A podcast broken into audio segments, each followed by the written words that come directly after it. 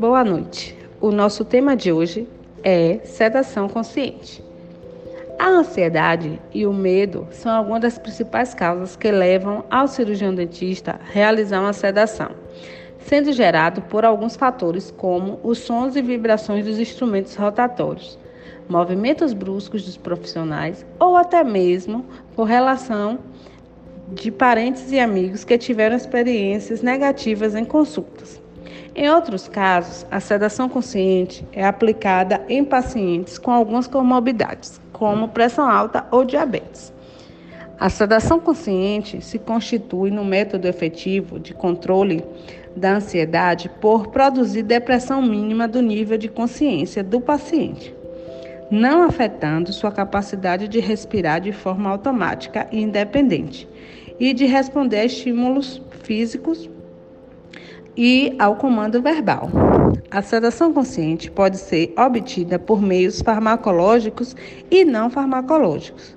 O uso farmacológico para essa finalidade deve ser considerado pelo clínico como a iatrosedação, que significa tranquilização verbal, se não for suficiente para condicionar o paciente. Entretanto, Procedimentos mais invasivos ou de longa duração, como cirurgias de implante, podem requerer o uso de sedação por meios farmacológicos. Os métodos farmacológicos de sedação mais comuns são os que utilizam os benzodiapínicos por via oral e o mais recente no Brasil é a técnica de sedação inalatória, que é pela mistura do óxido nitroso mais oxigênio. Alguns farmacológicos que são utilizados mais comuns são o diazepam, que é considerado de longa duração em relação a outras drogas do grupo. Apesar dos efeitos clínicos desaparecerem em duas ou três horas, a sonolência e o prejuízo na função psicomotora podem persistir. A dose usual para os adultos varia de 5 a 10 miligramas, administrada uma hora antes do procedimento. Já em crianças, sugerem a dose de 0,2 a 0,5 mg quilo por peso corporal. Tem também o lorazepam. Ele é empregado como pré-medicação anestésica. A dosagem varia de 2 a 3 mg em adultos e de 5 0,5 a 2 mg em idosos. E não é recomendado para criança abaixo dos 12 anos de idade. Além do efeito sedativo, ele também pode induzir a amnésia anterográfica definitiva, como o esquecimento dos fatos a partir de um evento segundo. Este efeito é considerado benéfico para alguns profissionais, mas indesejados por outros profissionais, já que o paciente pode ter dificuldade em lembrar do pós-operatório. Tem também o alprazolam. Ele é derivado mais comum e empregado no tratamento da ansiedade generalizada e na síndrome do pânico. As doses necessárias são para produzir a diminuição da ansiedade durante as cirurgias orais, de 0,5 mg a 0,75 mg. Já o midazolam, ele é o mais usado e rapidamente absorvido, atingindo sua concentração máxima após 30 minutos, com a duração do efeito aproximadamente de 2 a 4 horas e variam de 7,5 a 15 miligramas suas doses em adultos. Eles também podem produzir amnésia anterográfica. Tem também o triazolam. Esse procedimento pode ser feito em ambulatórios.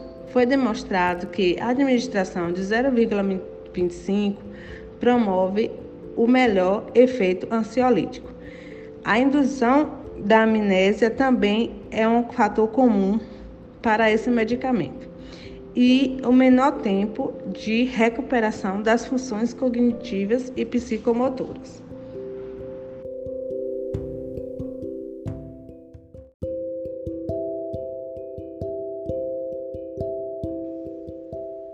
Então, pessoal, é, dando continuidade, eu vou falar um pouco mais sobre a sedação com óxido nitroso.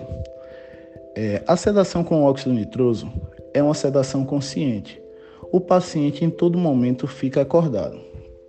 Ela nasceu na odontologia para o controle do medo, da dor e também da ansiedade dos pacientes. Por isso, ela é indicada para adultos e crianças com um mínimo de aceitação e um grau de entendimento, que não possuam problemas psiquiátricos e que também aceitem ficar por um tempo com a máscara.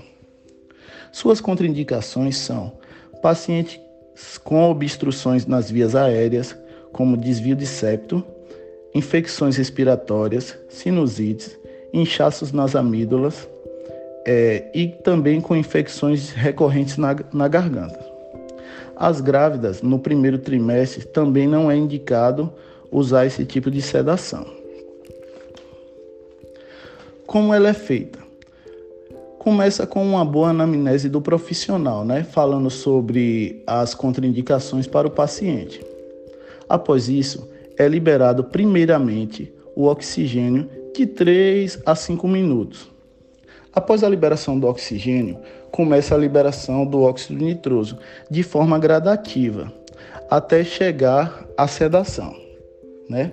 Essa sedação ela é muito rápida e também ela é ajustável para cada paciente. Após a aplicação e conclusão, os efeitos da sedação saem de forma muito rápida, ou seja, em alguns minutos, o paciente pode sair dali andando ou até dirigindo. Como vimos, a sedação por óxido nitroso traz uma sensação de tranquilidade e faz com que o paciente não sinta dor durante o procedimento.